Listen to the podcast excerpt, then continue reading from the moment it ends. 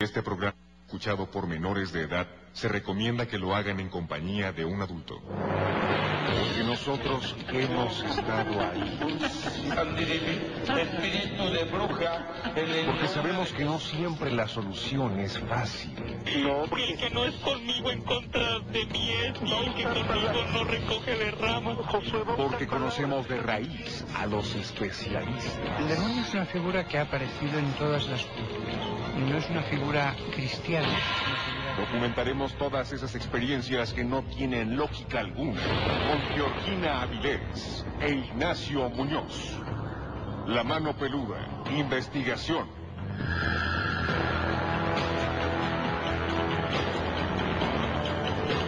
Llegó la hora de poner las evidencias sobre la mesa. Fantasmas, voces, apariciones, psicofonías, mitos y leyendas que rodean al mundo sobrenatural quedarán al descubierto aquí en La mano peluda. Investigación. Desde la Ciudad de México, para todo el mundo, esta emisión del insólito y de lo que no tiene explicación lógica, pero que a ti y a nosotros nos apasiona. Soy Georgina Vilés y qué gusto que estés esta noche con nosotros. Hola, ¿cómo están? Muy buenas noches. Bienvenidos sean a esta emisión en donde nos gusta platicar de lo increíble y también de lo sobrenatural. Porque de lo que es natural en todos lados se habla mucho. Yo soy Ignacio. Nacho Muñoz, agradecido con Dios y con todos ustedes porque juntos vamos a iniciar una emisión con esos temas escalofriantes. Si quieres contar relato, comunícate a la multilínea 55 51 66 3403. También tenemos el WhatsApp, el Miedofón, 55 21 93 59 26. También nos puedes seguir a través de la página www.radioformula.mx www.radioformula.mx Ahí nos puedes buscar dentro de la programación de Radio Fórmula. También saludamos a las plazas en la República Mexicana, Ciudad Juárez, Coatzacoalcos, Culiacán, Durango, Guerrero, Aguascalientes, Torreón, La Paz, Mazatlán, Poza Rica, Tabasco, Tijuana, Tampico y Monterrey. Gracias por estar aquí y además participar en los comentarios y también en los relatos. La montaña más alta del mundo, localizada en el Himalaya, es un gran reto para alpinistas que quieren lograr la meta de llegar a la cima. Un reto para aquellos que les gusta enfrentarse a condiciones extremas. En medio de las vastas extensiones de nieve, roca y hielo también, pues ocurren ahí cosas extrañas que solo se les pueden atribuir a un origen sobrenatural. Quizá debido a los cientos de cadáveres de escaladores que han perdido la vida en este sitio, después de cruzar un poco más de 7.000 metros de altura, se encuentra la zona de la muerte, bautizada así porque es precisamente donde muchas personas no soportan la falta de oxígeno y su cuerpo no resiste. Parece que los fantasmas del Everest suelen manifestarse en momentos de severa vulnerabilidad, quizá para alentarlos a seguir el camino con firmeza y por eso en sus mentes se plantea la pregunta, ¿serán los ángeles de la montaña quienes asisten a estos alpinistas cuando se encuentran en un grado crítico y ya no pueden continuar más? Hay testimonios que dicen que en este momento se les aparece un señor y los puede ayudar. Pero también se dice que aquellos cadáveres que están ahí no pueden descansar en paz precisamente porque no se les ha dado una sepultura correcta. Hoy vamos a platicar de este tema y por supuesto que esperamos tus comentarios y ya tenemos experiencias. Aquí en la línea está con nosotros Eduardo, que nos está escuchando. Hola, ¿cómo estás? Hola, buenas noches. Buenas noches, ¿ya listo para contar tu relato? Sí, de hecho me quedé con ganas ese día de contarlo, porque trata sobre, eh, es como una especie de sueño que me ocurre, en donde quedo paralizado pero puedo escuchar todo alrededor. Perfecto, eres Eduardo Platas y nos escuchas en Oaxaca, ¿verdad? Sí, Perfecto, Eduardo, entonces ya queremos escuchar esta experiencia, cómo inicia. Ah, pues mire, ya son dos ocasiones este, que me sucede esto. Una, una de esas ocasiones ya la conté en el pasado aquí en su programa. Ok. La otra me sucedió de la siguiente forma. Eh, yo suelo fumar, fumar tabaco constantemente. Compro a veces este, mi cajetilla, pero pues yo no lo hago porque se me, porque sea un vicio para mí, sino porque me di cuenta que cuando yo fumo, o sea, ya no, no veo tantas cosas, pues disminuye un poco eso de las apariciones y de todo eso que yo veo. Entonces cerca de mi casa hay un hay una cancha de fútbol. Eh, cerca de en ese lugar siempre siempre vengo todas las noches porque me gusta ver el cielo, ver las estrellas. Aquí me relajo. Siempre llego del trabajo, llego a mi casa y después vengo un rato acá porque está fresco. Me gusta estar aquí. Es un ambiente que pues no sé me agrada. Entonces siempre que vengo acá traigo traigo un cigarro porque a veces vengo ya en la noche y me quedo aquí y ya después me voy a casa. Pero ese día se me olvidó traer uno. Entonces me recosté y así mirando hacia el cielo, pues este, cerré un rato mis ojos, pero cuando los quise abrir ya no pude abrirlos. O sea, al instante que los cerré y luego los quise abrir ya no pude abrirlos. Nada más escuchaba, escuchaba todo lo de mi alrededor, escuchaba cómo los perros ladraban, sentía el aire, escuchaba cómo se movían los arbustos y este y así podía escuchar todo lo que pasaba a mi alrededor, pero tampoco podía moverme. Quise abrir los ojos, quise moverme y no podía, me quedé así como como este como si estuviera petrificado, pero podía escuchar todo lo que pasaba a mi alrededor. Sí. Mm, creo que habrán sido como por eso de las 12, 12 o una que estaba aquí. Entonces este, empecé a escuchar primero cómo gritaba este una mujer. Se escuchaba cómo venía llorando una mujer a través de la calle, pues se escuchaba cómo venía de abajo de la calle gritando una mujer así, lamentándose, pues, como si fuera la llorona, vaya, venía gritando. Y pues yo no podía moverme, yo pues me andaba cagando del miedo aquí y sentía esa sensación fea, pues no podía moverme, sentía que venía, se acercaba más, pero no podía moverme. El chiste es que llegó un punto ese lamento en donde se detuvo, pero yo seguía sin poder moverme, así como el chavo cuando le da la garrotera así se queda. pues. Sí. Pues, eh, así me quedé. Y entonces, como hay porterías de metal a un lado, escuchaba cómo me chocaban en las porterías como si azotaran una moneda sobre el metal. Sonaba, pues, sonaba como, como golpeaban una moneda sobre el metal de la portería y yo estaba a un lado y seguía sin poder moverme. O sea, fue como una parálisis que habrá durado unos 10 minutos porque pues sí duró algo, pero en ese tiempo escuché un montón de cosas, después escuché que lloraban en la calle, escuchaba que me tocaban aquí este el metal de la portería, escuché bast- bastantitas cosas pues y no me podía mover. Nada más que a diferencia de, de lo que me pasó eh, de la otra situación que me había pasado, me sucedió lo mismo.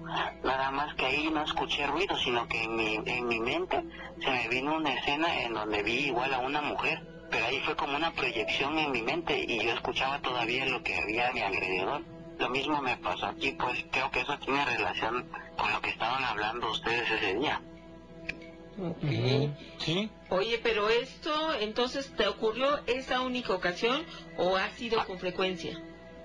No, nada más me ha pasado dos veces, eso sí, dos veces. ¿Y tú has identificado algo que pueda detonar que te ocurra esta situación? No, pues la verdad no, pero siempre siempre he escuchado así lamentos, pues cuando me pasa se escucha lamento.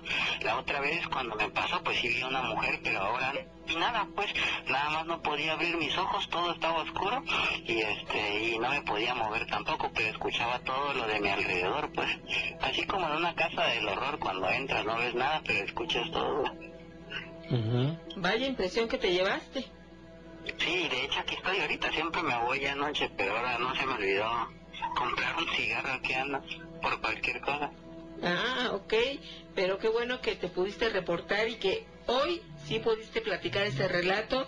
Nos da muchísimo gusto, Eduardo, haber aquí pasado algunos momentos contigo. No, igual, muchos saludos a ustedes. Gracias, brother. Cuando gustes, aquí está tu casa, ¿eh? Sí, saludos. Gracias, Nacho. Gracias, Gina. Saludos. Gracias, hasta Oaxaca. Saludos enviamos.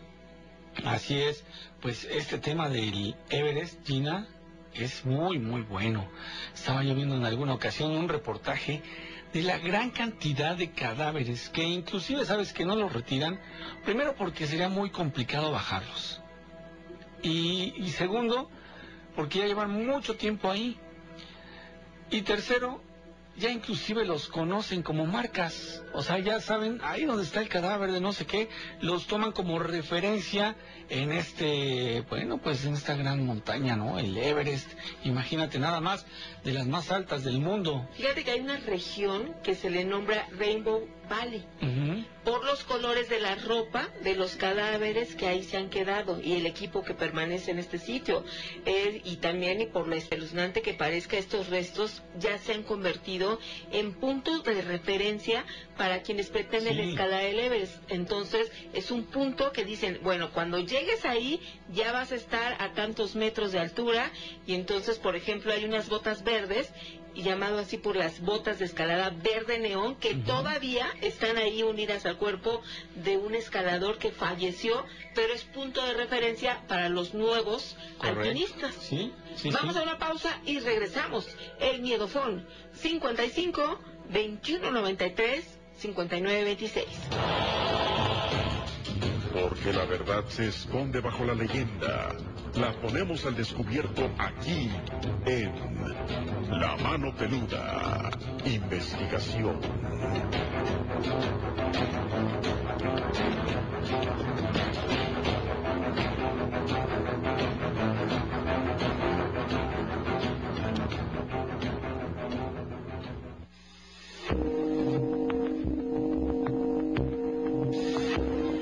Estás escuchando La Mano Peluda, investigación. Al que madruga, Dios lo mira sorprendido. Sabiduría en las redes.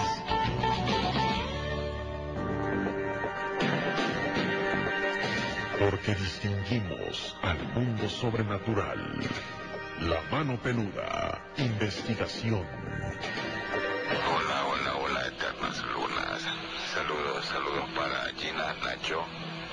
Saludos para todos en el chat. Eh, ya casi viernes. Quiero desearles un, pues ya desde ahora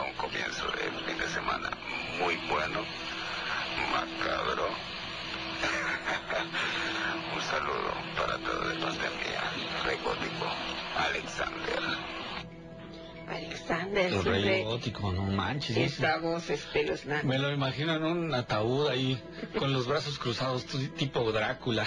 No sé si hago bien o hago mal en compartir mi, mi opinión, pero sí a. Alexander también le gusta, ¿eh? Que lo macabro, ¿eh? así con esa imagen tétrica.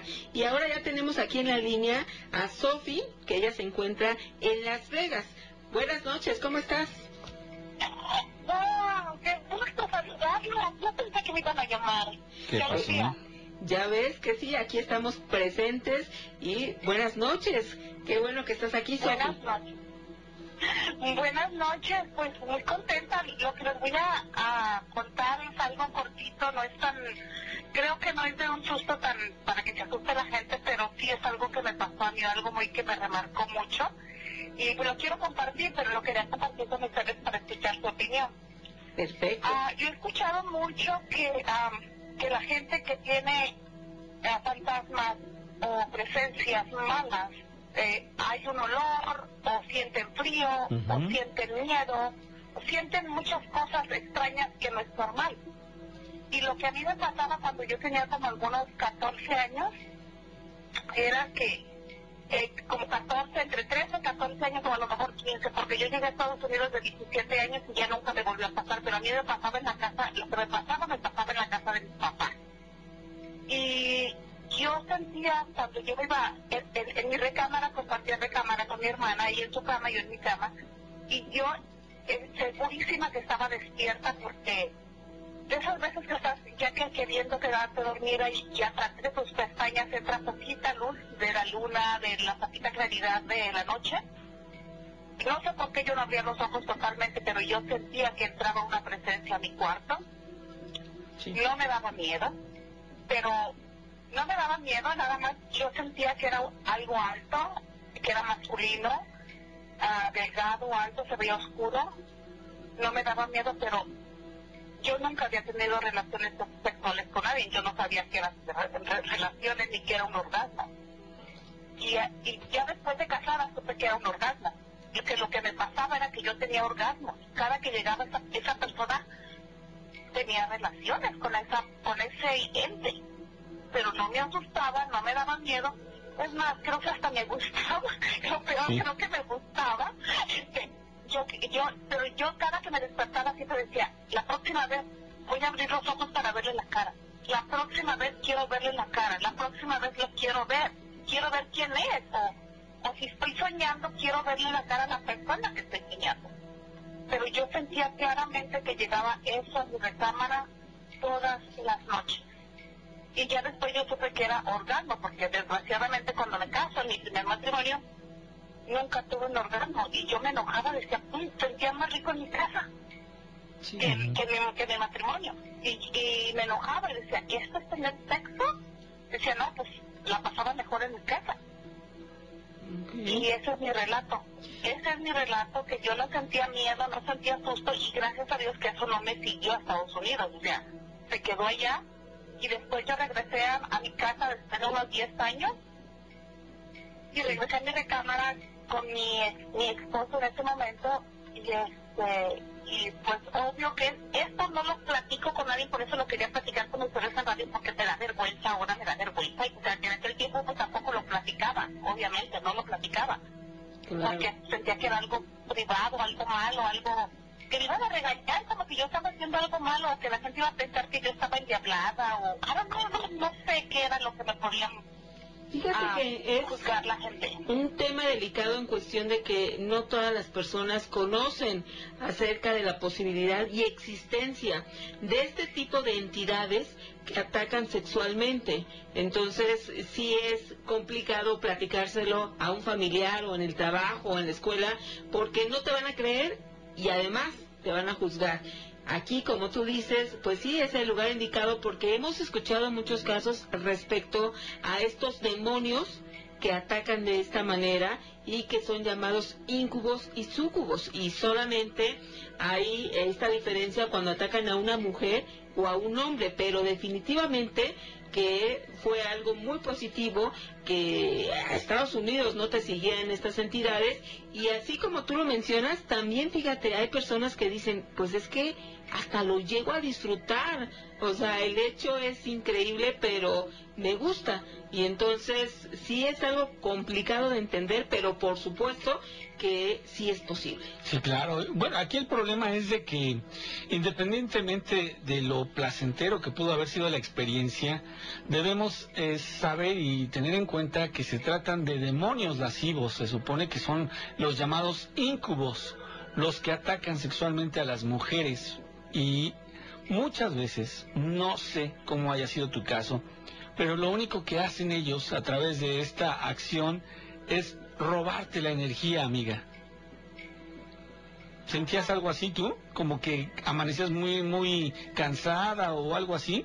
No, no para nada, porque yo era una, yo, yo en aquel tiempo era supremamente activa de, de nadar, de andar en bicicleta, muy Ujú. deportista. Sí. Y no, y, y a mí nunca me llegaron malos dolores, nunca sentí frío, nunca sentí miedo, nada más que yo sentía cuando ya venía, es más, yo ya sentía cuando venía por la sala, cuando ya venía cerca de mi recámara, cuando ya estaba cerca del baño, cuando ya estaba entrando a mi puerta, porque para entrar a mi recámara se tenían que subir los escalones Sí. yo lo sentía que ya venía, que ya venía hacia mí. Y era tan privado que nunca se lo he platicado a mi, a mi única hermana, nunca se lo platiqué, nunca Ajá. se lo platiqué a mi mamá porque mi mamá era, eh, casi era la que confesaba en la iglesia, se la vivía en peregrinaciones y en retiros y rosarios, así que yo nunca se lo platiqué a mi mamá. Este, yo estuve en la escuela católica Sí. y pues menos, yo no platicaba, a mí me daba vergüenza y yo decía, ay, ¿será que nada más a mí me pasa o le pasará a alguien más? Pero ya ahora que ya estoy casi cincuentona y que escucho el, el, el programa y siempre escucho relatos y siempre estoy con la sensación de lo que a mí me pasó, pero no fue, no digo que fue bonito, pero, pero no sentí ese miedo y no sentí ese frío y no sentí el mal olor, la incomodidad. y nunca sentí nada de eso. Nada más lo único es de que yo en esos tiempos era virgen, yo nunca había tenido una relación sexual con nadie, no sabía qué era tener sexo, nada.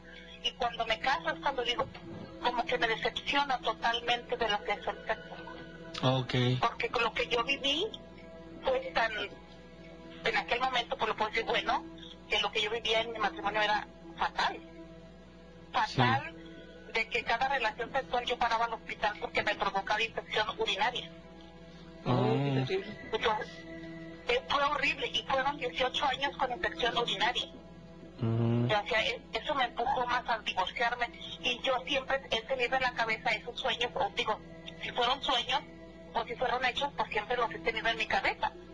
Eh, yo no soy hasta la fecha, o sea, estuve en la escuela católica, pero también me decepcioné tanto de los tratos de las monjas y a veces también pues, pues, muchas cosas están en la, en la rela- en la religión que no soy de seguir religiones, pero Ajá. tengo mi fe. Sí. Tengo bien marcada mi fe, soy de orar, soy de prender mis velas y pedirle a Dios y dar gracias, rezar, rezar por las ánimas del Santo Purgatorio, porque me lo inculcó mucho un- un- una de mis abuelas, pero no soy de congregarme en, en iglesias. Y en mi casa, pues, este, puedo sentir que en mi casa hay armonía y paz. Mis hijas, mi, mi pareja actual y yo hay paz y tranquilidad. Nunca, nunca, nunca he sentido, escucho las historias y digo, ay, qué miedo, qué, qué susto si me pasa algo así. Pero no, yo nunca he sentido ese miedo en mi casa ni en ningún lado, Eso es. porque sí soy bien cobarde, o sea, sí soy cobarde. Soy cobarde de lo peor. soy cobarde de lo peor. Pero lo que me pasó en aquel tiempo, no sentí miedo y no sentí eso que dicen que, que llega un olor a, a, a, caño, o que, o que moscas, o que gusanos, o no, más bien lo único que te puedo decir es que más bien en, e- en, en esos tiempos en mi casa con mi familia sí había mala armonía. Mala armonía entre mi papá y mi, y mi mamá, mala armonía entre yo y mi hermana, mala, eh, mala economía, am, Sí. mala situación. Sí, sí, había una mala situación, pero yo no lo, la conectaba. Ajá. Pues probablemente por ahí venía, amiga, porque me encantaría decirte que como no tuviste estas percepciones ni de olor, ni de frío, ni nada de esto que a veces suele avisar la presencia de estos seres, no lo tuviste. Sin embargo, me gustaría decirte que fue algo bueno, pero déjame decirte que no fue nada bueno, porque un ser de luz jamás va a hacer ese tipo de ultrajes, ¿no? Jamás va a obligar a nadie a nada y mucho menos ese tipo de acciones sexuales, ¿no? Entonces, obvio, se trataba de esos seres que son conocidos como incubos y suelen, suelen manifestarse así. Ahora, tal vez no percibías los olores y todo esto porque pues estabas medio dormida, ¿no? Posiblemente, pero algo chiquitito que me gustaría platicarles rapidito. Que Sí, me parece ¿De dónde lo muy bien. Sofi, nada más que déjanos ir a una pausa y regresamos contigo. Ah, ah. El micrófono está listo, 55 2193 59 26. Todo lo desconocido estará al alcance de millones de oídos. Aquí en La Mano Peluda. Investigación.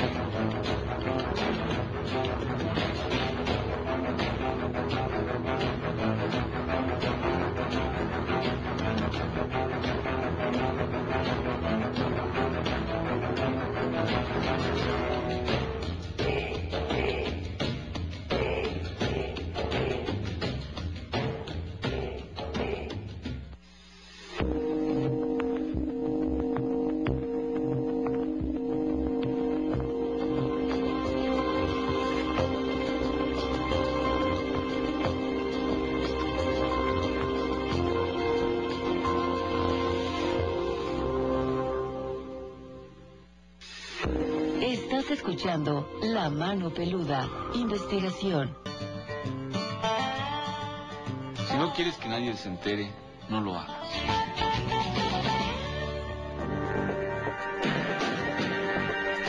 Porque distinguimos al mundo sobrenatural. La mano peluda. Investigación.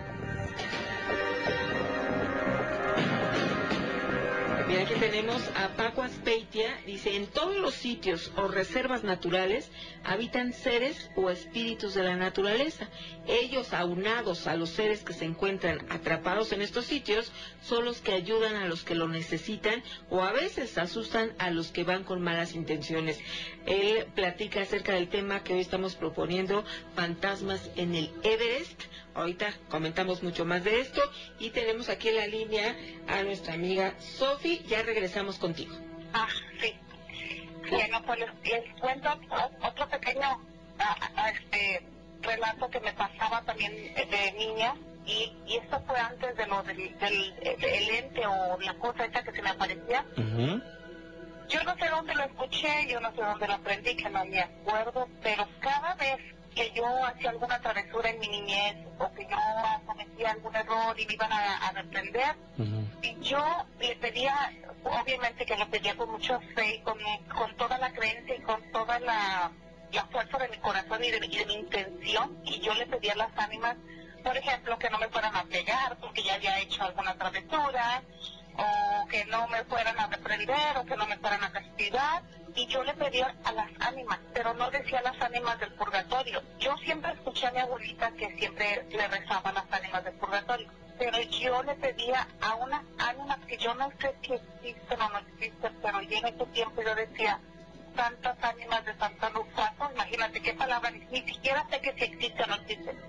Y le pedía a, a esas ánimas que me ayudaran. Y curiosamente, donde, me ten- donde no me podía escapar de una reprendida, de un castigo, de, de- o, o de una chanquiza que me fuera a dar mi mamá, Sí. ah, la libraba, la libraba totalmente y cada, si había algo que yo quería hacer, un permiso, algo que, era algo que yo quería que hiciera realidad, cualquier antojo, cualquier deseo que yo quisiera, pedía, hacía nudos, hacía nudos por donde quiera, hacía nudos en mis, en mis agujetas, en mis suéter, eh, en, en donde hubiera algo para hacer nudos, y hacía nudos y le decía, ánimas de Santa Nopal, si no me ayudas, no seré santo. Y así estaba, como una brujita, y de dónde lo aprendí, no me acuerdo, no sé, no, no lo recuerdo, y, y era algo como, como si fuera un ritual que yo hacía. Yo digo que era inconsciente porque ni me acuerdo de dónde lo aprendí. Sí. Y hasta la fecha, cada cosa que yo quiero, que, que, que quiero que se haga realidad y que venga a mí, se- hace. Y era un hombre que a ti te llegaba, ¿no? No sabes de dónde. Era, no, no, no tengo idea. Y yo hasta la fecha trato de siempre prender, prender velas para las ánimas, rezarles sus padres nuestros, ponerles agüita. Y más que mi abuelita, la, la paterna ya murió, y la materna también. Y trato de, de mis seres queridos, más si están atorados ahí para que puedan pronto cruzar a, a donde tienen que llegar, sí, que tengan que pagar sus culpas pero eh, es algo que lo tengo desde muy niña, desde muy niña y, y como, si, como que si yo trajera algo de a lo mejor de otra vida, porque siempre he tenido la curiosidad de, de, hacer una regresión, que aquí en Estados Unidos no, le, no tengo confianza, a lo mejor algún día que vaya a México este, me, me gustaría hacerlo con alguien, saber que viví en otras vidas, porque me siento como no encajada con mi familia, como que no hay una conexión con mi familia, ni, ni papá, ni mamá, ni hermanos, como que yo fuera una extraña, como Entonces que yo fuera una extraña en mi familia. hacerte una regresión. Sí, me encantaría hacerme una regresión para saber de dónde vengo o qué fui en otra vida. ¿Por qué no hago un clic con mi familia, ni con mi mamá, ni con mis hermanos, ni con mi papá? Eh, no, no hay, como que no fuéramos amigos. Como que me aceptan porque ya que, pues aquí nací, ¿verdad? Ya nací en el mundo, pero, pero no, no, no, no me siento muy aceptada, muy, no. Eh, pero yo, entonces yo por eso recurría a eso, yo siempre estar, siempre pidiéndole a Dios, pidiéndole a la Virgen y, pe- y le pedía a mis ánimas. y curiosamente lo que yo pedía se cumplía. No te puedo decir que se cumplía otro día ni a, ni a otro mes. Eh, son cosas que se piden y, y no sabes cuándo Dios te lo va a dar, pero, pero te lo va a dar. Pero llega. Bueno, tan, tanto fue así que cuando yo tenía 15 años, yo conocí a un muchacho y, y, y no quiero decir de dónde era, ¿verdad? Para que no, no hagan conexión si alguien me conoce. Entonces yo dije que yo quería ir a ese pueblo. Yo quería ir a ese pueblo y, y estaba tan insistente que yo quería ir a ese pueblo. Bueno, me casé, pasó mi matrimonio, me divorcié y una vez yo andando lejos, allá por Miami, conocí a un muchacho exactamente del pueblo que yo quería ir a conocer muchachos de ese pueblo. Mira. Ya estando divorciada, estando divorciada, y conozco a este muchacho para fin de año que era este la noche de para amanecer año nuevo y el muchacho viene y me invita a bailar. Y yo todavía andaba llorando por mi divorcio y todavía andaba tristona pero nada más que ver gente bailar y disfrutar yo no quería bailar con nadie. Viene y me invita a bailar y yo cuando le digo no gracias y cuando se da la vuelta y se va yo digo ay ¿por qué le dije que no? a él le hubiera dicho que sí y como a la hora regresa y me vuelve a invitar a, a, a bailar y, y, pues obviamente en ese momento dije sí y era la última canción, se acabó el baile, se acabó la fiesta y fue cuando me preguntó de dónde eres y tú de dónde eres y, a- y al pueblo que yo quería ir porque yo quería conocer muchachos de ese pueblo, eh, ahí lo conocí. ¿Se te concedió? Y es con quien vivo. Y es con quien vivo, por eso yo les digo, sí, y es con quien vivo. Y pues les digo, todo lo que yo he pedido, todo. O sea, no puedo decir que, no- que hay una cosa que no he pedido, todo. y- Pero no se te concede, por eso yo a todo el mundo le digo, pide, pide. Tu boca es tu medida. El universo te lo va a dar, o Dios, a quien- en quien tú creas. Pide Pero y pide se de te dará. corazón y de fe. Sí, pero pide como que ya lo tienes, como que gracias Dios mío porque ya tengo este dinero ganado. Gracias Dios mío por, por gracias al universo por el trabajo que tengo, que me va súper bien, económica, soy, soy triunfadora, soy exitosa, hablar en presente. Te va a llegar tarde o temprano, pero te va a llegar. No sabes cuándo, pero llega. Y todo me ha, todo me ha llegado. Fíjate, y, y desde niña yo hacía eso de los nudos. Ya no lo hago tanto lo de los nudos y es, es algo tan privado que a- ni a mi amiga más amiga se lo he contado, ni a mi mejor amiga, y ahora lo estoy platicando en el radio, porque son cosas que, que no lo puedo platicar, que no lo puedo platicar a cualquier persona porque juzgan que estás loca. O no puedo platicarle lo que me pasó con el lente que se me aparecía porque no se pueden pensar que soy mala o que, o que sea brujería, por eso es que todo lo platico, porque lo que me pasaba anteriormente y lo que me pasó después, pueden pensar que, yo hacía algo malo y yo nunca provoqué nada, nada más lo, lo pedía, si hacía los nudos y si le pedía a las ánimas que me ayudaran. Fíjate, que hacía. que tú que estás en Las Vegas, seguro has escuchado que se dice, lo que ocurre en Las Vegas, se queda en Las Vegas. Pues aquí también nosotros, lo que se cuenta entre peludomaníacos, se queda nada más aquí, entre peludomaníacos, y nos da muchísimo gusto que hayas tenido la confianza de compartirlo aquí con todos los amigos, y te lo agradecemos mucho. Muchas gracias por llamarme, muchísimas gracias. No saben las ganas que yo tenía de comunicarme con ustedes. Bueno, yo siempre quise hacerlo con Santana, nunca pude porque en ese tiempo yo trabajaba de noche y nomás escuchaba de noche el radio en mi trabajo. Y pues ya pasó la mejor vida y pues ya no este ya no me tocó hablar con él y era exactamente eso que lo quería contar a él, pero pues ya se me hizo con ustedes. Muchas gracias por haberme llamado. Muchas gracias por seguir aquí con toda esta comunidad y seguir la huella de este programa. Gracias por su tiempo y su atención. Buenas noches. Saludos. Que estés muy bien, amiga. Pues qué experiencias, ¿eh? Qué experiencias la de nuestra amiga Sofi. Yo sin lugar a dudas pienso que ella tiene capacidad, de esa capacidad eh, pues especial, una especie de don, con que a veces se nace y a veces dicen que se puede adquirir a través de la práctica, a través de la disciplina. Sin embargo, ella sin estudios, con la pura intuición, llegaba a ser lo que pues ya escuchamos, ¿no? En realidad, sí era una especie de brujería, eso que hacía ella con los nudos, era una especie de brujería. Nada más que, obvio, ella no lo, no lo hacía con una mala intención. Eh, recordemos que aquí el sesgo de la brujería principalmente es la intención. De ahí que surjan ideas como estas de que hay magia negra, magia blanca, magia rosa, magia eh, roja, dependiendo de la intención y dependiendo de los objetivos que estés buscando a través de esta magia precisamente.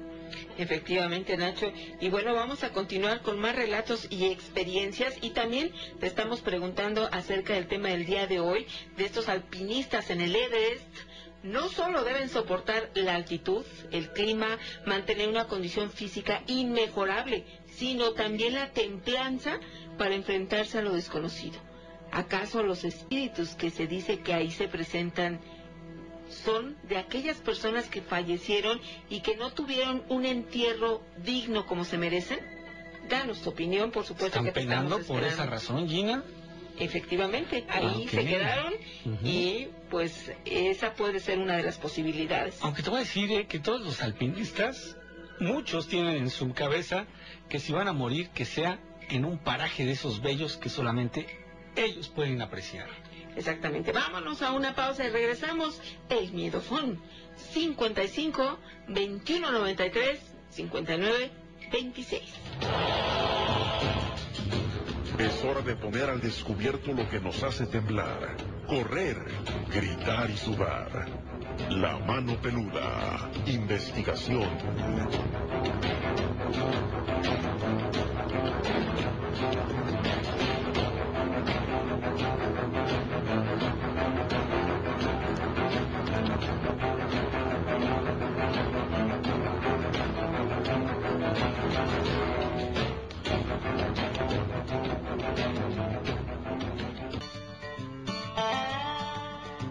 Una conclusión es cuando te cansas de pensar.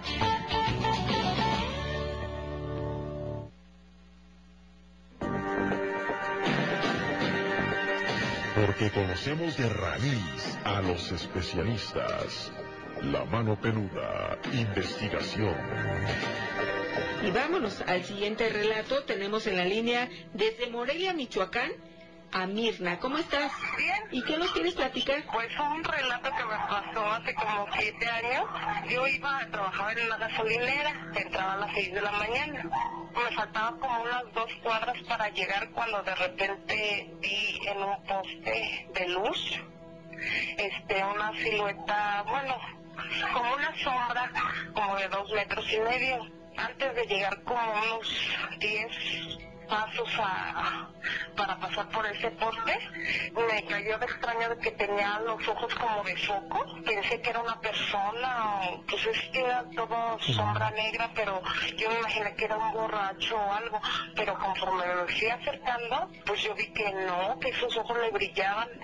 De repente no sé si se percató que ya iba y como que se asomó en el poste, a- a- como que se, se entre se asomó y se escondía.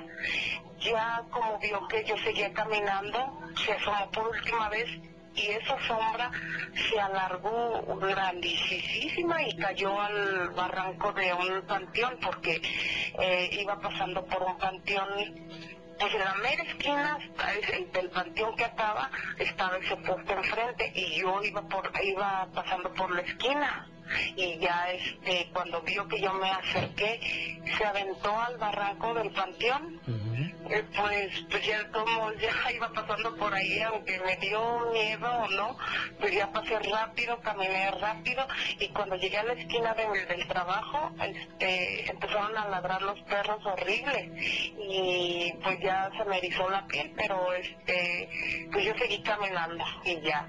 Y eso fue lo que me pasó. Ok. Tú lo que viste fue un ente que tenía los ojos brillosos. Ajá. Parecían unos focos, nos, nos refieres, amiga. Sí, como de luz. Ujú. Ahora, no precisamente que se haya caído, sino que tal vez descendió, ¿no crees?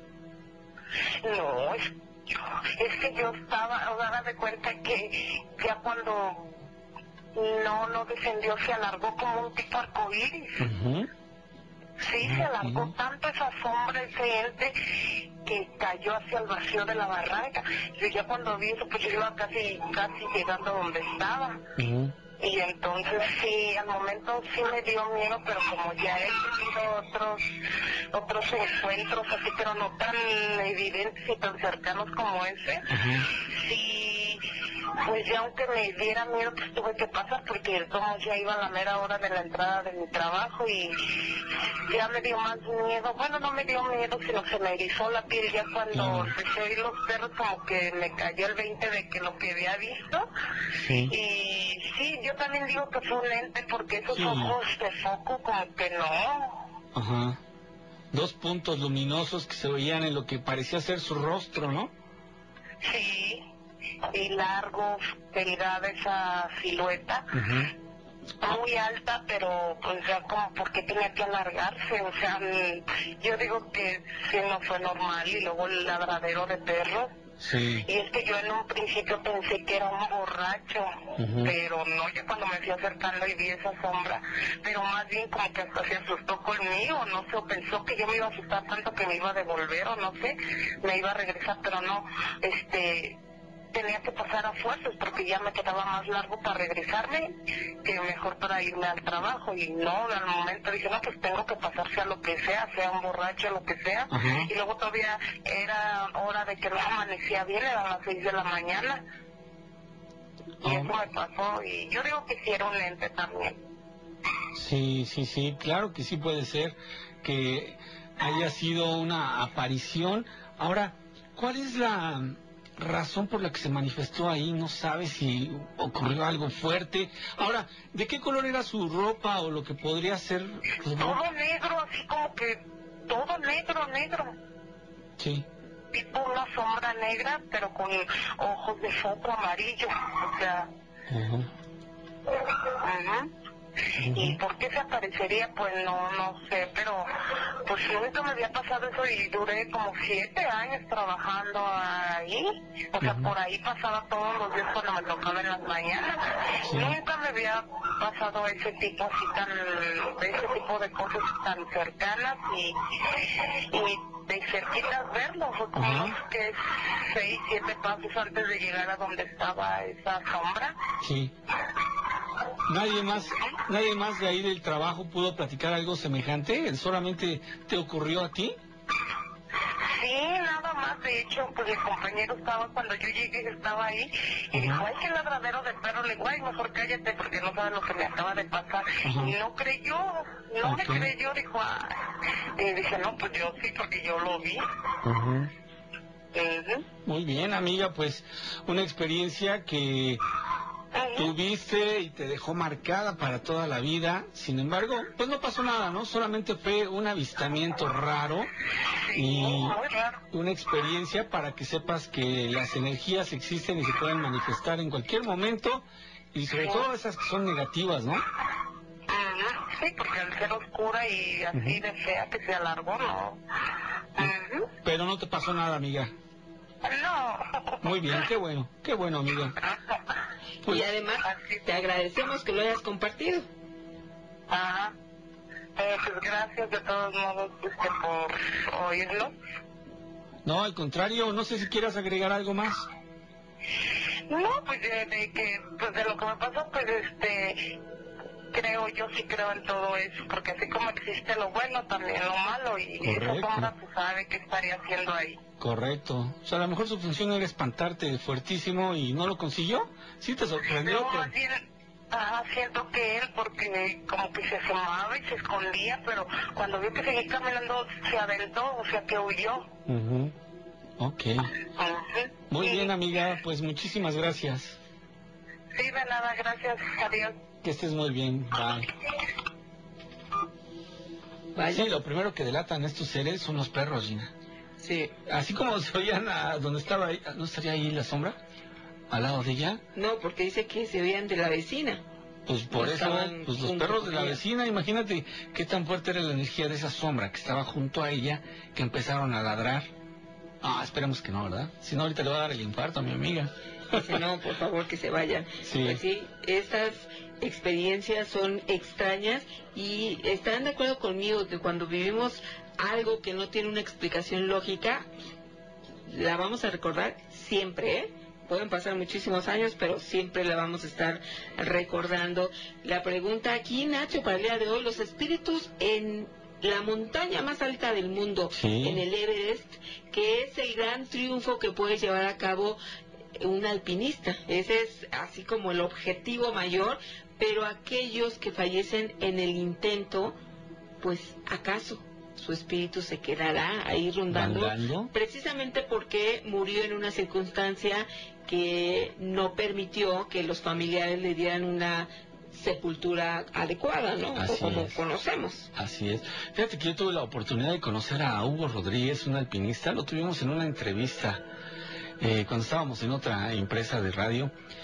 Y me sorprendió algo que ya tenía aquí en México, no sé, creo que un mes, mes y medio de haber regresado de esta expedición al Everest. Y traía las puntas de los dedos completamente moradas, Gina, ennegrecidas. Y comentaba que muchas veces los alpinistas perdían así los dedos porque se les congela tanto que dejan de tener sensación y en un momento dado se les quiebran los dedos. Y ahí se queda el dedo y ellos sin ni en cuenta que ya no tienen el dedo. Vamos a hacer una pausa y regresamos, Gina, si te parece bien. Despedimos a las plazas en la República Mexicana. Ellos nada más transmiten una hora, pero mañana los esperamos y vamos a continuar. ¿Les parece? El Miedofón 55 2193 5926. Lo oculto se pone al descubierto aquí, en La Mano Peluda, investigación.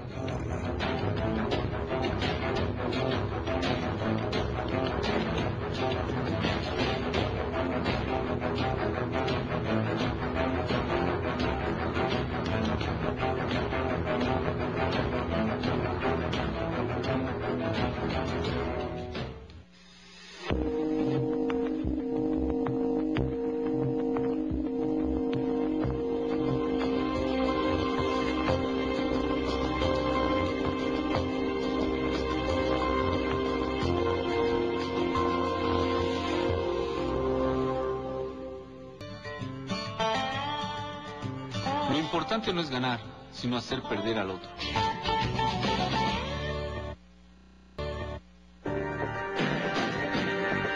Porque tenemos mucho que decir. La Mano Peluda, investigación. Bueno, pues aquí estamos recibiendo muchos comentarios, relatos y antes de irnos a la pausa estábamos platicando también de estas situaciones que se viven en el Everest. Ahora también un tema que aquí hemos tocado en alguna ocasión eh, se refiere al hombre de las nieves. Pues la mayoría de los avistamientos que existen sobre el Yeti o el hombre de las nieves provienen precisamente de la región del Everest. Todo empezó con las leyendas de los pueblos tibetanos que creían que existía una criatura nocturna bípeda. Dicen haber encontrado grandes huellas inexplicables e incluso se han tomado muestras de ADN que contienen secuencias desconocidas. Hasta el momento, pues no se ha podido definir a quién pertenece, a qué tipo de especie. Sin embargo, bueno, esta leyenda del hombre de los nieves aún continúa. Varios equipos lo han buscado, algunos incluso han afirmado haber descubierto huellas. Sin embargo, nadie ha visto realmente a la criatura, ni se ha establecido científicamente que en verdad el Yeti exista, pero también tiene que ver con el tema de hoy, el Everest. Bueno, en realidad si es que algún día llegaremos a conocer al, Yeti, no hay otro mejor lugar que ahí el Everest, ¿eh? De verdad se presta mucho para poderlo encontrar, si es que existe, por supuesto. Ahora nos vamos con Jorge, que ya lo tenemos aquí en la línea. Buenas noches. ¿Qué tal, Gina? Muy buenas noches. ¿Desde dónde nos escuchas? Desde Toluca, Toluca, Estado de México. Perfecto, Jorge. ¿Qué nos quieres compartir? Mira, este, quería compartirte un relato que pasó hace como unos 12 años más o menos. Le pasó realmente a mi papá, ¿sí? Eh, nosotros por cuestiones de trabajo radicamos aquí en Toluca, pero somos del estado de Morelos. Eh, en ese tiempo eh, falleció un compañero maestro muy querido este, por muchos maestros y fue enterrado en el estado de Morelos. Entonces acudieron muchísimas personas ahí al, al estado de Morelos, gente de diferentes estados, para poder este, acompañarlo ahí en el entierro. Posteriormente este, regresan del panteón este, del compañero que llevaron ahí a, enterrar y pues ahí se acostumbra que les dan de comer a todos los a todas las gentes que, que acompañan. Entonces mi papá se queda la comida eh, con varios compañeros ahí también que se iban a regresar ya a Toluca porque era entre semana. Y pues resulta que entre pláticas y pláticas pues se da ya la noche entonces pues mi papá decide mejor regresarse este a, Toluca porque tenía que presentarse y tenía que entregar unas cosas al otro día y se viene de madrugada pero pues lo más cercano para para de, de Morelos al Estado de México, pues son las lagunas de Zempoala. Decide él venirse de, de madrugada, como las, bueno, no de madrugada, eran como las 11 de la noche, eh, exactamente se para en, en Santa Mar- en Santa Marta, en Huitzilá, perdón, este, para esperar un carro que, que, que viniera de, de Cuernavaca hacia, hacia Toluca, pero pues no venía ninguno, dice, pues bueno, pues voy a cruzar la laguna de Zempoala. Se viene él, él en su carro solo, Sí. y pasando las lagunas, pasando las lagunas de Zempoala, dirección Cuernavaca, este, Estado de México, eh, en una curva, sale de la curva y ve en la recta, hay una recta, hay este, gente que ha pasado por ahí por la laguna de Zempoala, sabe que en esa dirección, pasando exactamente en la curva de las lagunas, hay una pequeña recta. En medio de la carretera ve a una muchacha, ¿sí? Una muchacha que venía vestida de pantalón blanco con una blusa, él dice que hace referencia es una blusa verde y que tenía un paliacate en la mano, en la mano derecha. Y está exactamente la muchacha parada a mitad de carretera, donde está la línea amarillo, o este, bueno, blanca que divide el, el carril, es una carretera muy angosta. Entonces lo que pensó, dice, pues bueno, yo creo que me van a querer asaltar, porque pues bueno, es muy conocido que en ese tramo de Laguna de Zempoala asaltan mucho, ¿sí? Asaltan muchísimo.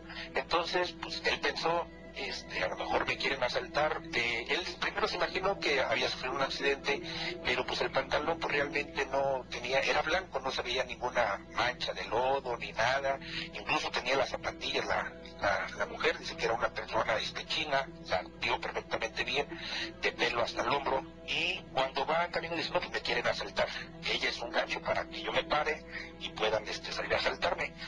Y él pensó, dice, pues si me, se me atraviesa, pues me la voy a tener que llevar para no pararme.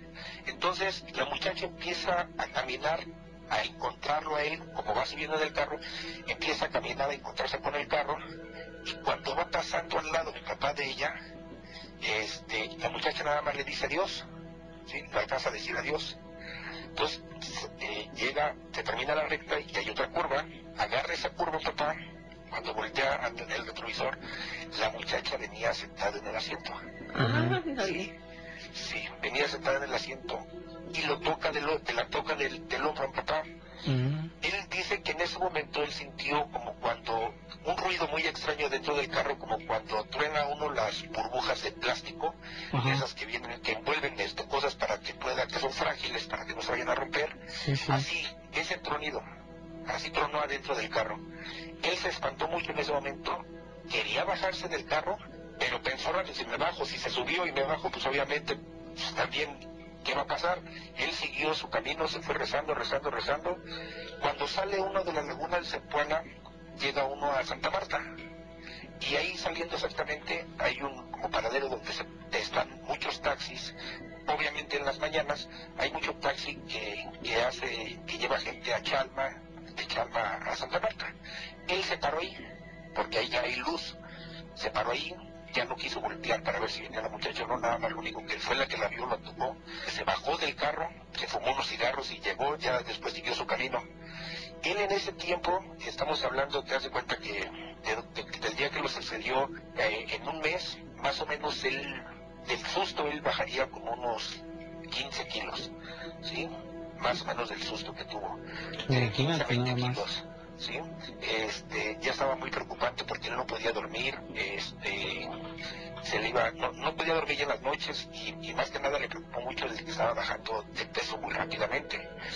Entonces, este, pues entre los amigos, platicando lo que le había sucedido ese día, este, un amigo de nosotros eh, le comentó, dice, mira, ¿sabes qué? Pues vamos, yo conozco una persona que necesitas ver para que te cure, porque él fue con el doctor y el doctor le decía, pues usted está bien, señor, o sea, hicieron estudios y todo, pero no sabían la causa de por qué estaba bajando mucho de peso. Sí. ¿sí? Entonces, eh, un amigo nos dijo, ¿sabes qué? Eh, conozco una persona, un familiar mío, y pues intenta que te cure, porque a lo mejor tiene que curar de espanto. Pues fuimos a verlo, esta verlo, era una mujer, este, ya una persona ya de mucha edad, y sí, efectivamente, eh, la, lo curó, fue como tres, eh, fueron tres sesiones, y efectivamente, pues la persona esta le dijo que, que pues era por el mismo susto, que era que su organismo estaba este, haciendo que adelgazara muchísimo porque no comía. Entonces, pues sí, este, gracias a Dios mi, mi papá se pudo recuperar después de, de estas curaciones. Un día que íbamos pasando de regreso para eh, Toluca hacia Morelos, le digo, ¿sabes qué? A ver, párate ahí donde fue la aparición de esta persona. Le digo, quiero ver si hay una cruz o algo. Pero tal. Uno por lo general siempre dice que cuando hay una aparición pues hay una cruz o algún, algún accidente o algo, ¿no? Entonces nos paramos, efectivamente, era el día, nos paramos ahí, nos bajamos a ver, y sí, y sí había una cruz, efectivamente, pero era una cruz de una, este, de un hombre, que incluso decía ahí que era un bicicletero de los que vienen de, este, de Morelos hacia Chalma, porque venía, tenía la leyenda donde sus amigos le escribían que, que era un bicicletero, ¿sí? de los que van como peregrinos, y que ahí había este, fallecido. Entonces, pues no hubo concordancia en decir que era un hombre y, la aparición fue de una, de una mujer. ¿sí? Entonces, pues ese, este, este es el relato, este, Gira Nacho, que, que les quería comentar que sucedió, te digo, ahí en la, en la laguna de Zempoala. Mm, Fuerte el relato, fuerte, la verdad es de que lo que comentas tú al respecto de las consecuencias de haber tenido esta experiencia fueron demasiado drásticas en la salud de tu papá, ¿no? Sí, sí, sí, fui, fui, este, prácticamente pues fue del, te digo, del susto, él ya no quería, este, nada más estaba pensando que quería encontrarle una lógica que es lo que este, había pasado, ¿no? Y pero eso, este, muy aparte de, de eso, no podía dormir, o sea, no por tener sueños de, este, de ni mucho menos, simplemente no podía dormir, comía muy poco y te digo, y, y lo drástico fue de que empezó a adelgazar muy, muy rápido. Digo, bueno, gracias a Dios se pudo, este, hubo la forma de, de poder solucionarlo, ¿sí? Sí. Pero, este, pues sí, sí fue algo muy fuerte que hasta él mismo dice, en mi vida yo, este, a lo mejor he escuchado eh, esto, pero jamás he visto o sentido lo que fue ese día. Fue un susto tan, tan grande que, que yo creo que una persona que a lo mejor tenga un problema cardíaco, dice a lo mejor que tenga algún otro problema, a lo mejor hubiera pasado otra cosa, hubiera muerto, Sí, no sé, sí, algo, impresión. algo, algo muy fuerte. Muy bien, amigo, pues fuerte el, el relato que nos acabas de platicar. Me gustó mucho. Te agradecemos que nos hayas contado esa experiencia de tu papá. Sí, no, sí, Nacho. Y este, pues ya posteriormente les hablaré para, para contar este otro relato que ese sí me pasó a mí. Este, pero también no le, no, no, no hubo este una, una lógica tan fuerte porque no fue tanto el miedo, el miedo, sino que no lo vi, lo vi yo y lo vimos otros, lo, lo vimos otros compañeros y, y, y yo, ¿sí? Jorge, pues, ¿qué te parece que en próximas emisiones volvemos a hacer contacto? Sí, claro. Y este, pues les mando un saludo y muchas felicidades por su programa. Gracias, saludos a Toluca. Sí, muchísimas gracias. Hasta luego. Hasta luego, amigo. Vámonos a una pausa. Mensaje de voz o de texto 55 21 93 59 26. Conocemos la leyenda y la hacemos realidad. La mano peluda, investigación.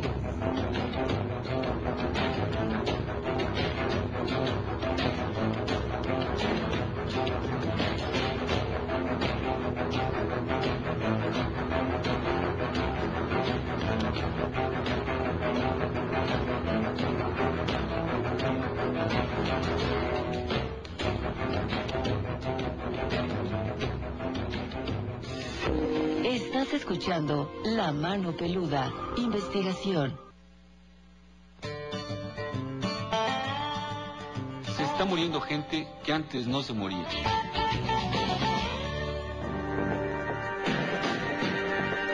Porque sabemos que no siempre la solución es fácil. La mano peluda, investigación.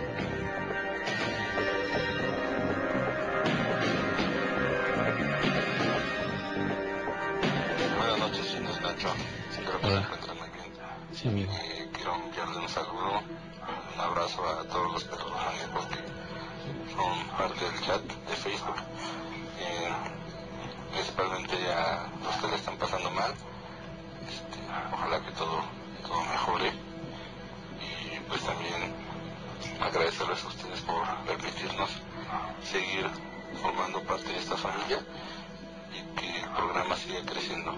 Muchas gracias, que estén muy bien.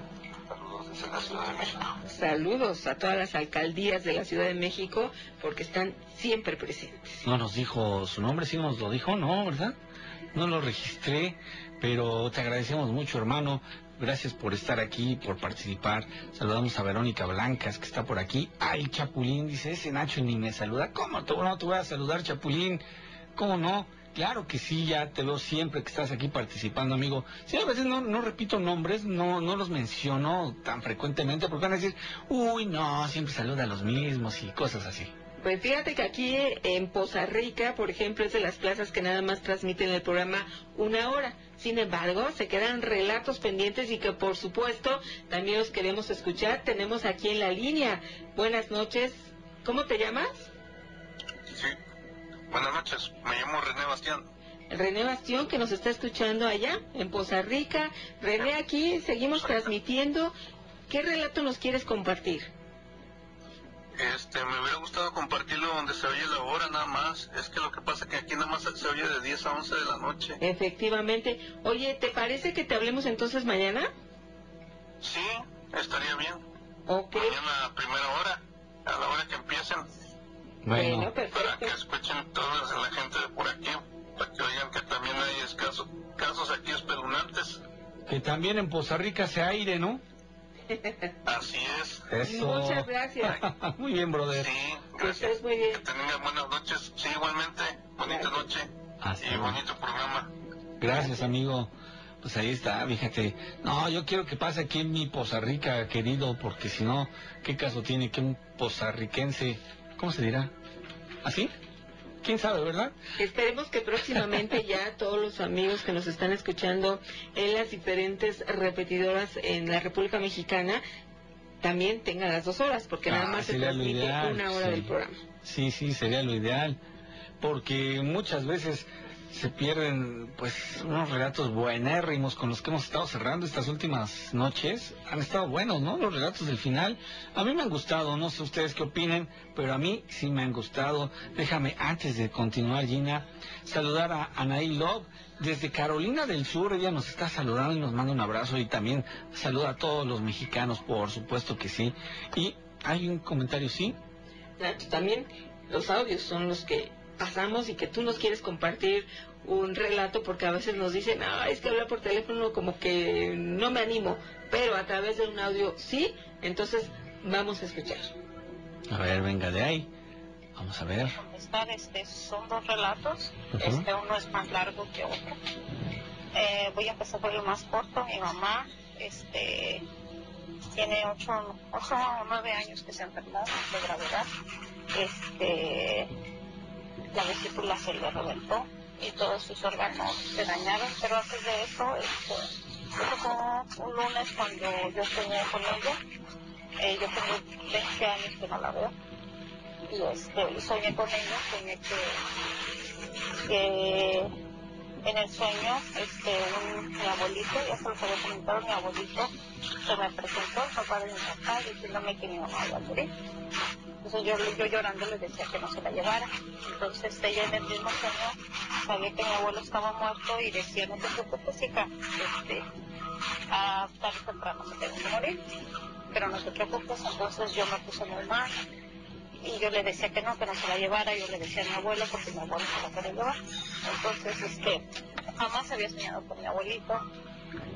Y recuerdo bien que fue un lunes, entonces este, yo me levanté llorando, inmediatamente le hablé a mi papá para comentarle lo que, había soñado. Me dijo que no me preocupara, que estaba todo bien. Eso fue un lunes, entonces el viernes nos da la noticia que mi mamá la interna de emergencia porque su vesícula se le reventó y dañó todos sus órganos. Estuvo muy grave. Este, sus órganos estaban dañados, quedó en coma. Ah, el padre ya había ido a, a darle los santos óleos, entonces, este, de hecho, nada más estaban esperando mi hermana, que vivía conmigo, regresó a México de emergencia, yo no podía, por la situación este, en que vivimos muchos de nosotros, de los papeles, entonces mi hermana me dijo, no te preocupes, tu hija, como tengo mi hija que tiene autismo, me dijo, no te preocupes, este, tú quédate, vamos a estar checando cómo va mi mamá. Este, pues pasaron los días, los días, mi mamá seguía muy grave. Ya al momento en que nos dijeron que ya, que ya no tenía nada que hacer, que nada más estaban esperando que ella muriera. Entonces de repente yo entré a un grupo de oración aquí y créanme que las oraciones son muy, muy poderosas. Yo sé que muchos no están de acuerdo o no creen en todo esto, pero créanme que si lo vivieran, lo pensarían de diferente forma. Eh, mm, yo,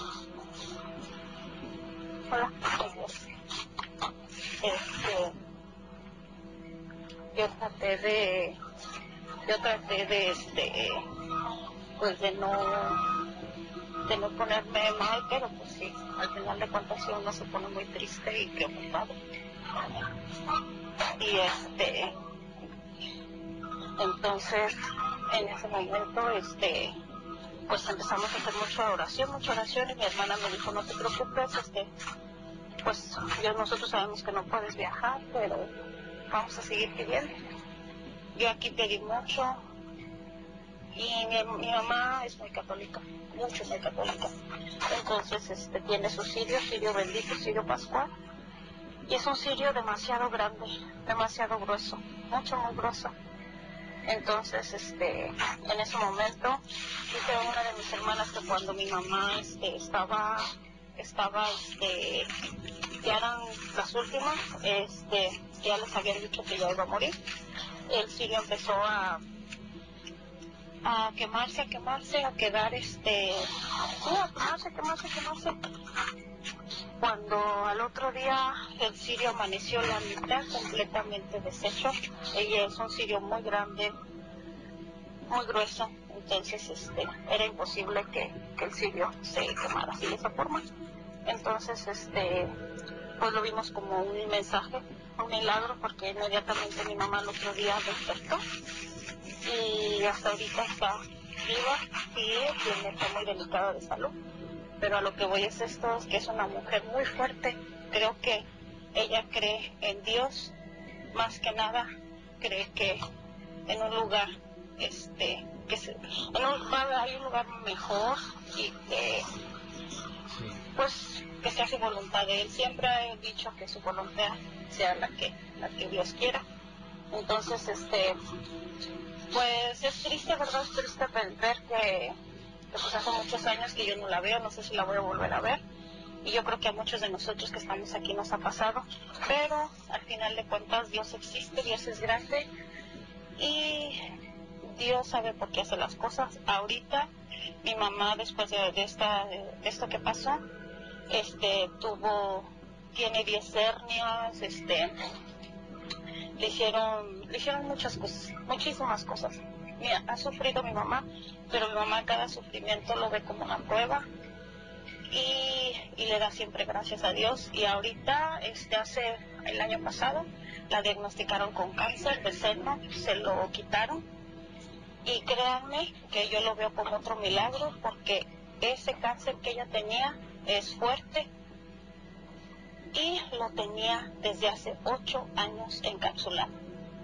Entonces yo lo veo de esta forma que Dios sabe por qué hace las cosas, de qué manera y ante todo ella cree que siempre, siempre, siempre hay un porqué de las cosas y yo tengo esa forma de pensar. Ojalá Dios me permita verla algún día y de todos modos este yo sé que ella en sus oraciones nos ayuda como toda madre ¿verdad? Quiere lo mejor para sus hijos. Pero ese es uno de los relatos. Después de que les comenté de lo que ella pasó la primera, bueno, la primera vez, ella soñaba con muchas personas que habían fallecido. Mira. Ahorita pues sí está delicada, pero gracias a Dios sigue adelante, sigue fuerte, valiente, como yo se lo digo, y es una mujer de mucha fe, de mucha fe, y pide por muchas personas que uno no conoce, siempre está al pendiente de todo eso. Les agradezco este, que lo escuchen y después les relato lo sobre mi hija. Muchas gracias y buenos días. Feliz. Bye bye. Y fíjate, se dice que los tiempos de Dios son perfectos. Así es. Y el hecho de que todos estemos hoy, aquí, en este momento, en este plano físico, es porque tenemos una misión que no hemos terminado aquí en la Tierra. Gracias por compartir estos relatos. Vamos a una pausa y regresamos. Mensaje de voz o de texto, envíalo al Miedofón 55 2193 5926. Las historias tienen muchas formas de contarse, pero solo una de comprobarse. Aquí en La Mano Peluda, investigación.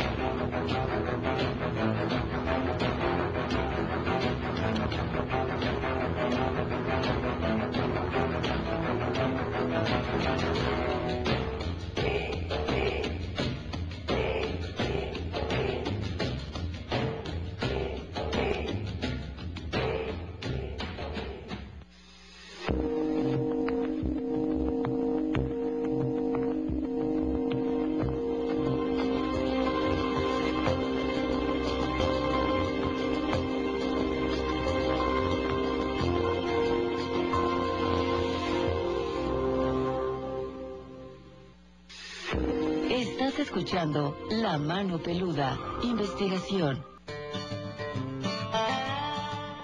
¿Alguien sabe dónde será el Festival de Cannes este año? Cristina Aguilera.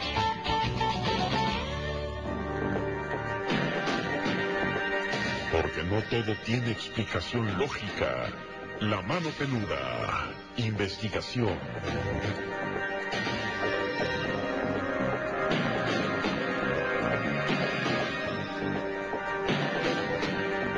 Continuamos y fíjate que allá en el Everest, uno de los lugares que también es eh, muy conocido por todos aquellos que se dedican al alpinismo, fíjate que es el sitio donde hay un cadáver que es de los más conocidos, que incluso le conocen como el saludador. Se puede encontrar durante los primeros tramos de la ascensión y ya es en el suelo, fíjate, desde el año 1997 se le apodó así por su curiosa pose con los brazos abiertos y entonces a la hora que tú vas a escalar, aquellos que se dedican a esto y que ya como clímax de ese entrenamiento que han tenido van al Everest, entonces tienen como un punto el saludador. Entonces Sí. es una situación, eh, yo creo que también tremenda el hecho de ya enfrentarte y ver a estas personas que debido a las condiciones del frío se han conservado estos cuerpos ahí y que les permiten ser una referencia para la- los nuevos alpinistas que suben. Sin embargo, pues aquí también se han manifestado estas siluetas, ángeles, o cómo podrían nombrárseles, aquellas apariciones de hombres que les ayudan a llegar a un punto exacto donde puedan resguardarse o que si tienen alguna dificultad, de repente de, las na- de la nada han contado alpinistas que aparece una silueta que les ayuda. ¿Serán acaso ángeles? ¿Tú qué Probablemente, piensas? probablemente de eso se trate, Gina, que son estos espíritus que andan por ahí vagando y cuando pueden lo hacen. Bueno, y queremos más relatos y ya tenemos aquí al Arquitecto Calixto, buenas noches, ¿cómo estás? Buenas noches, Jenny y Nacho, ¿cómo están? Bien, Muy bien. amigo, Y aquí dándote la bienvenida porque hoy nos quieres platicar algo. Pues sí, tengo varios, pero uno en especial que apenas ocurrió este 22 de junio en, en un lugar muy especial que muchos conocemos, que es la monumental Plaza de Toros. Ajá. Esto le pasó a un compañero, uno de mis compañeros arquitectos. Este, eso se trata de las 7 de la mañana cuando los eléctricos estaban cambiando la luminaria. Sí. Su- sus equipos de electricidad estaban cambiando las luminarias. Bueno, ellos estaban trabajando en el turno de la noche y ya querían terminar. Este, pero ellos comentan que como a las 7 de la mañana, cuando va amaneciendo, cuando va saliendo el sol, cuenta su gente que vieron una especie de perro rasguñando las, las vigas de los corrales donde cuando hay fiesta es donde aguardan a los toros.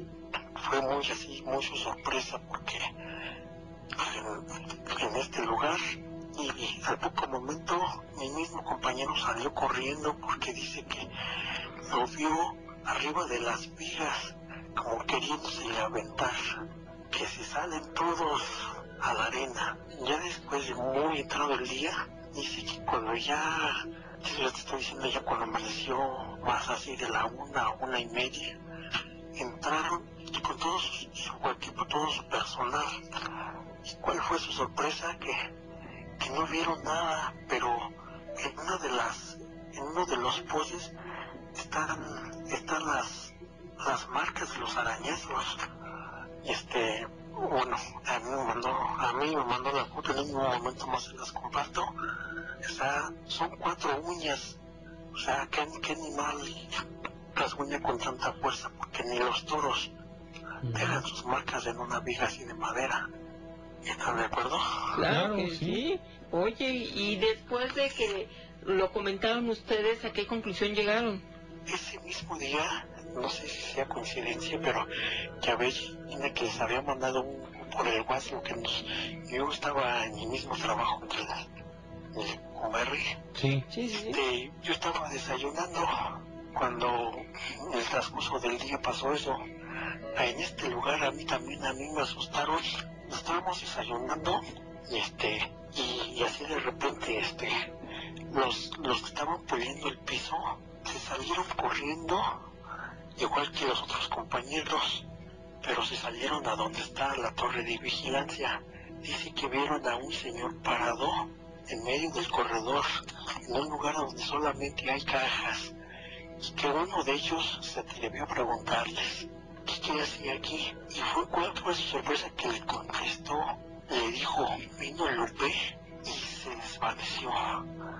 Este, yo al ser el responsable, tuvimos que entrar, no vimos nada. En ese mismo instante, los herreros que estaban en la torre de vigilancia, ellos nos comentaron que su, que vieron un rostro reflejado en el ventanal de la torre.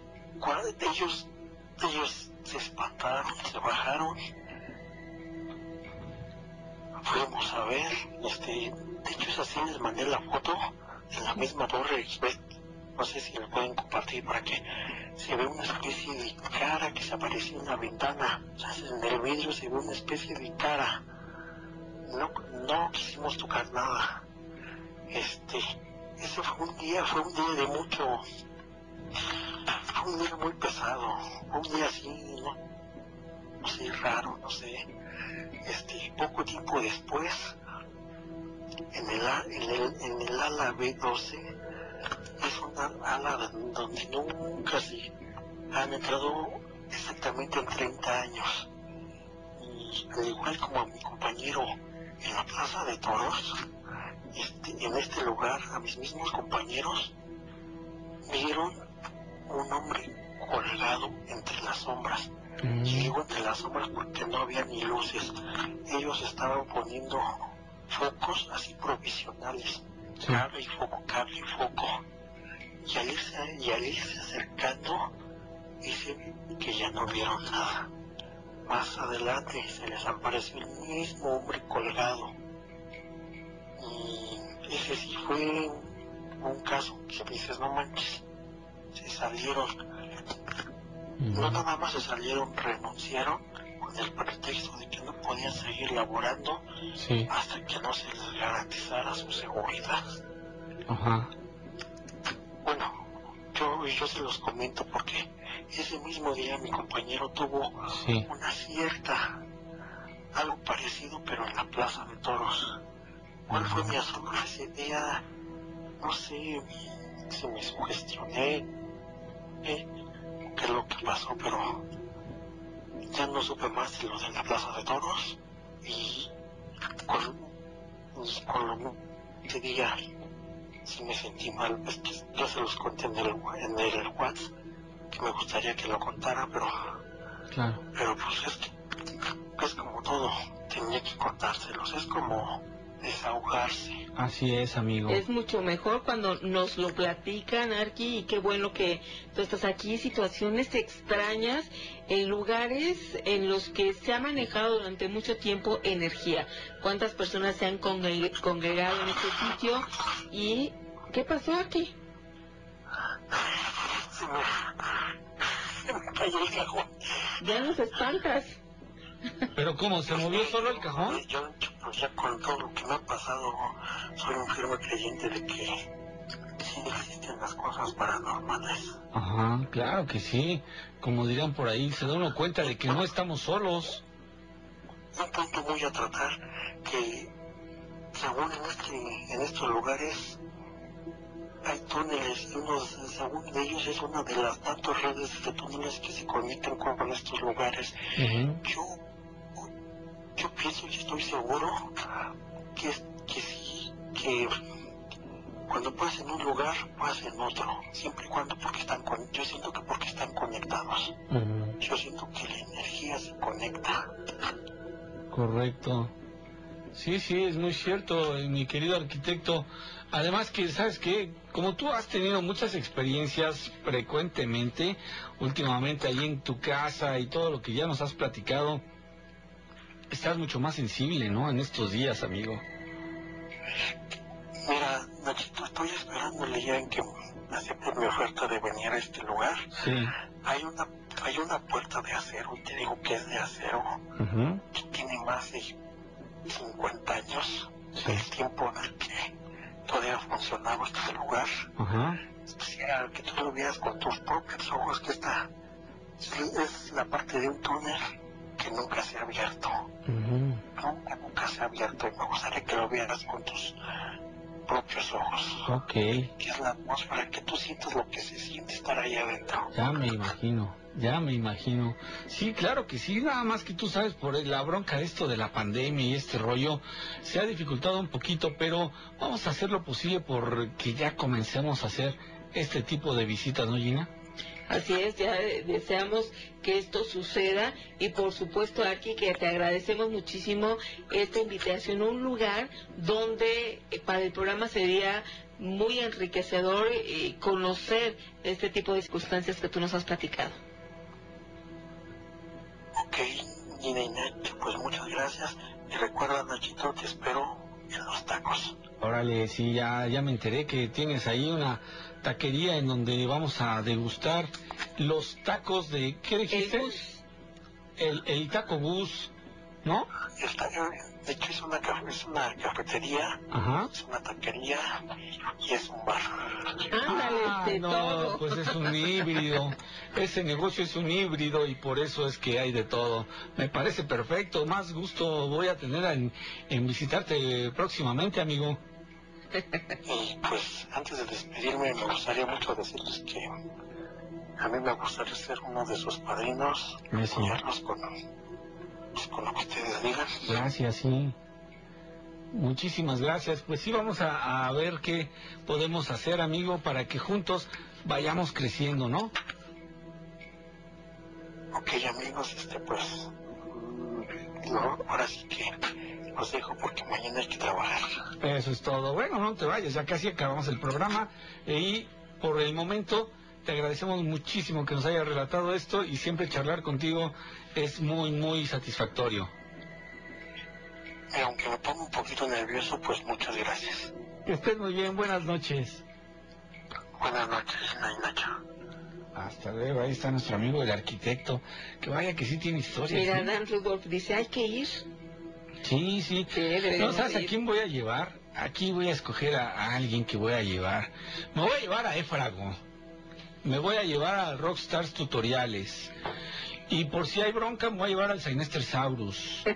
También, este, ¿quién me voy a llevar para esa noche? déjame escoger aquí a alguno más que... De esos que se ve que son bien braulios, también déjame ver a quién me voy a llevar para que hagamos frente a estas energías que pueden estar por ahí. Sí, eh, sería muy bueno. Ahorita las circunstancias que vivimos a nivel mundial pues no permite y Sí, debemos complica respetar. ¿no? esta cuestión, pero deseamos que ya cuando se regularicen las cosas poder hacer estas visitas a las invitaciones que hemos tenido Sí. a casas y lugares que serían muy interesantes para el programa. Sí, la verdad es que este tiempo nos sacó de onda a todo el mundo. ¿eh? A todo el mundo nos sacó de onda, de onda, pero pues poco a poco hay que ir retomando, es lo que se dice, ¿no? Ok, bueno, vamos a seguir recibiendo todos los mensajes y también estos relatos porque ya estamos en la recta final y por supuesto que lo que queremos es terminar con situaciones, experiencias extrañas. Y fíjate que hoy también queremos pedir un apoyo espiritual bastante especial porque es para Mapat Gómez. Ella es nuestra moderadora en Facebook y hoy nos está pidiendo ayuda en oración para Eleazar Gómez López. Ajá. Es su hermano y le acaban de avisar que hace días está mal, tiene COVID y está en Phoenix, Arizona. Él está solo y por ser inmigrante no le están dando el servicio médico. Oh, Ella se siente muy triste, angustiada. Imagínate recibir esta noticia. Tenemos allá muchos amigos en Phoenix. Si alguien pudiera saber, ¿no? De este servicio médico que pudiera tener y también la oración, les vamos a pedir para Eleazar Gómez López. Hay que anotarlo, por favor. Y sí, Tenemos más relatos. Buenas noches. ¿Cómo te llamas? Eh, buenas noches, mi nombre es Jesús, Jesús, ¿desde dónde nos escuchas? desde Bolivia. Saludos, imagínate qué padre que cada vez somos más peludomaníacos en todo el mundo. ¿Y qué nos quieres compartir, Jesús? Bueno, pues esta noche tengo tres historias. Bueno, dos son un poco cortas y la otra es un poco larga. Bueno, a ver, empezaremos por, por, la, por la que es medio larga. Eh, bueno, hace tiempo mi papá falleció. Eh, bueno, una vez les con- creo que llamé a la radio y les conté ¿no? sobre, sobre esta historia. Bueno, mi papá falleció y muchos dicen que es porque mis tíos eh, hicieron una brujería y que por eso murió. Pero ahora, eh, en, estos, eh, en estos días, mi, mi hermano acaba de fallecer. Y lo raro es de que mi hermano no, no tenía nada, estaba completamente sano. Así de un día para el otro, él se puso mal, vino aquí a- ¿no? Y no le pudieron salvar la vida. Ya, y, y murió. Lo raro es de que decían de que en la casa que él tenía eh, encontraban a veces eh, partes de, animales ahí, de, creo que de un gallo, gallo muerto ahí botado en la puerta de su casa. También le botaban sal, que en su casa habían muchas hormigas negras. Aparecieron, en, bueno, la vez que él se enfermó, aparecieron muchas hormigas negras en su casa, es lo que ellos dijeron. Y lo ra- eh, bueno, también otras cosas raras son de que mi mamá también, bueno, días previos a que mi hermano falleciera, decía, ¿no? De que ella iba al baño y encontraba, dice ahí, unos, eh, una especie de, de- de un demonio, como un demonio, ya, ya lo dijo, con sus, así, con sus dientes así largos, que se reía de ella, de mi mamá y que le decía de que solamente porque ella ahorita está así medio medio que fuerte ella no nos está digo ese ese demonio no nos está haciendo mucho daño pero le dijo que uno de tus hijos ah, está sufriendo de algo de algo de algo terrible que yo no estoy haciendo pero alguien está haciendo y se fue riendo dice eso es lo que dijo mi mamá dijo que tal vez sea por eso, pero hasta ahora no sabemos quién puede ser, digamos, esa persona que le haya hecho esa brujería. O bueno, eso es lo que, lo que estamos pensando aquí, porque una persona sana que de la noche a la mañana se, se ponga así. Pues, que no, No checa. medio que no. Ajá. oye, entonces ustedes como familia creen que esto se deba a una brujería. Sí, exactamente eso. Porque además eh, aquí en mi casa eh, hay muchos comentarios que nos dijeron también los dos los invitados que venían. Nos decían que aquí no pueden sentirse bien. O sea, es como si la casa de aquí, ¿no? De- Donde, donde, donde vivimos, es como si les quitara energía o algo así, decir que se sienten medio débiles o que empiezan a pelear. Porque es así, hasta unos días anteriores vino, vino eh, lo que es la, el concubino de mi, de mi hermana aquí a mi casa y, y de la nada empezó a, a tener una pelea con mi mamá. Estaban tranquilos y de la nada empezaron a pelear. Ya, bueno, más que todo por eso y mi mamá que dice que cuando sale de la casa se siente tranquila, pero cuando está aquí en la casa se siente muy apresada, se siente mal, no quiere venir mucho a la casa, me gusta más que todo estar afuera, pero como estamos con la pandemia, ya no puede salir mucho y mamá se siente, bueno, mal.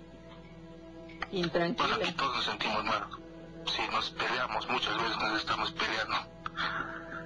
Fíjate, esa es una característica de un lugar donde hay seres o energías negativas que no te sientes a gusto en la casa, se generan muchísimas peleas y que incluso te gustaría estar en otro lugar. Entonces, el hecho de salir de esta casa, sentirte a gusto, es eh, un indicio de que, pues sí, efectivamente ahí hay una energía negativa. ¿Qué han hecho al respecto?